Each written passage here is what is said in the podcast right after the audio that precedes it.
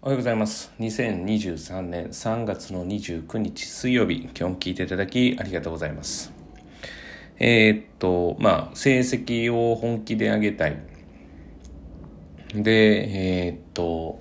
まあ、本気で上げたいけどどうしたらいいかわからないっていう時に、えーまずやった方がいいことはっていうことで、まあ、例えば早く寝ることとかこういろいろ言いましたけれども、まずは今の自分が、えーやっていること、えーやり、まあ、やり方というかやっている方向性すべて、えー間違っていることに、え気づくこと、そしてそれに真摯に向き合うことです。まあ、これだけやってるんだけれどもなとか、まあ、この程度はやってる、まあ、やってるに入るよねとか、もうその意識を早く変えるべきです。まあ、だから結果が出てないわけですから、必ず何かしらの理由があるんですよ。で、えーこれも何とも伝えてますが、あの、要は、たまたまいいっていうことは点数によってはあるんですけれども、あの、ちょっと言葉忘れました。えー亡くなられた、ね、野球の野村監督が言われてた言葉ですね。勝ちの、勝ちに不思議な勝ちあり、負けに不思議な負けなしでしたっけね。なんかそんな感じのことだったと思うんです。まあ、ブログにも書いた記憶があって。もうまさしく点数でもそうで、まあ、点数がいいことにたまたまはあるんです。これはあるんです。本当に見ているところが出たとか、もう記憶に残っているところが出たっていうことで、まあ、できることはあるんですけれども、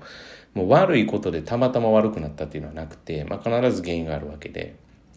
で、その原因っていうのは、まあ、いろいろこう探ろうとするんですけど、根本としてやってないんです。はい、もうそ、そこに目を向けない限り、あの、成績は上がらないです。だから、まあ、例えば、まあなんでしょうね。だからやる気をどうやってますかを考えた方が、まあ実際は早いんじゃないかなっていうふうには思っていますし、まあ実際早いです。まあ環境を変えるなりとか、まあいろんな手段でっていうのはあるんですけど、ただもう行き着く先は、どんだけどうやっても楽な方法はなくて、えーやるっていうことだけです。で、その量が足りてない、もしくは質が悪い、まあ、質が悪いよりも量が足りてないことの方が多いですけれども、まあ、量が足りてないから、えー結果につながらないっていうこと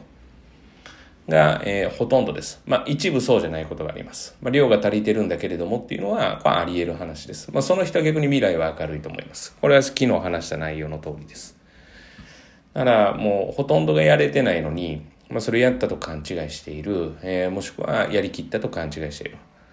まあ、そこがですね、そもそも認識としてその認識だったら、それは当然上がらないんですよね。だってもう手立てないですから。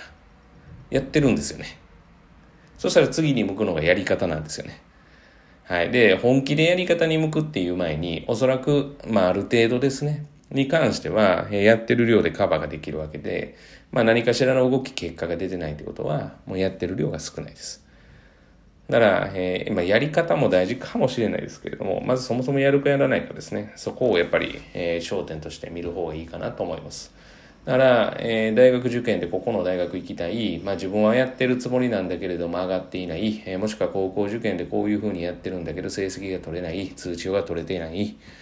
えーまあ理由がある。まあはい、あります。えーそれに加えて、えーとりあえず点数を有無も言わさない点数を取るつもりでやる。取った。えーでも、例えば通知が上がらなかった。なぜ？聞いてもちゃんとした回答が得られない。その場合は初めてですね、えー文句というか、えー意見を求められるんじゃないかなというふうに思います。えーとにかくやりきることです。えーもうそこしかないです。成績を上げるためには。えーそこから目をそらしてはいけないということですね。はい。あの、なので、えっと、まあ、これを、え聞かれてる逆に親御さんですね。親御さんは、えーまあ、我が子の立場に立つと、うん、やってるんだけれどもな、とか、うん、なんかいい方法がないかな、とかって考えられると思うんですけれども、まあ、やらないと伸びないということをまず知っといてもらうこと。で、えーそのやるっていうことに対してどうやって要はアプローチをするかを考えられた方がいい。だから、なんかその、都合のいい方法ないってことです。うん、都合のいい方法で言うと、まあ、同じ先生が作った同じ過去問をやるってことですね。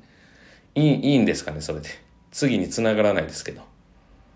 その場しのぎでそれでいいんだったらいいです。だまあ、とりあえず今取れてここに行けるんだったらなんですけれども、すいません、私が見てきた中で言うと、やっぱりその先も、まあ、欲が出てきて、まあ、こうしてほしいって。でも、えーその場しのぎでやってきたことがあるから、まあ、実際の実力がついていない、だからそこには対応できない、えーその時に後悔するなんていうことがあり得るので、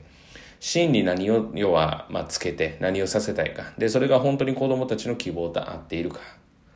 まあ、ここかなというふうには、えー思います。ですから、まあ、親御さんで聞かれてる方で言うと、うん、なんかまあ、都合のいい成績上がる方法はって言ったら、もう 答えがあるテストを見るか、もう要はその、そそういうことしか方法としてはなくて、じゃあ最短距離あるだろうっていう風になるんですけど、その最短距離の感覚の身につけ方も本人次第なんですね。で、これがまあ高校入試だったらなんとかごまかしで上の指導でできるんですけど、大学受験は無理です。無理です。だから、えー、手っ取り早くやるんじゃなくて、えー、ちゃんと本人に向かい、向き合わせて、例えば結果だけで一喜一憂するんじゃなくて、まあ当然その一喜一憂しないといけない場面はあります。例えばもう3年生の、まあ、ここだっていう時には結果を見て、ちゃんとその対処しないといけないですけども、でもそれも言ってみた通過点ですから、それよりも何ができてて何ができてないのかっていうことを考えることに、しっかりと尽力する方がいいんじゃないかなというふうに思います。だから、まあ伸びてないな、どうしたらいいかな、なんかなって言って、なんかやり方が悪いんじゃないかな、いや、やってないだけです。もうそこから目を背けてはいけないということを、えー、知っといてほしいなというふうには思っています。えー、今日も聞いていただきありがとうございました。えー、今日一日が皆様にとっていい一日となることを願いまして、また次回お会いしましょう。では。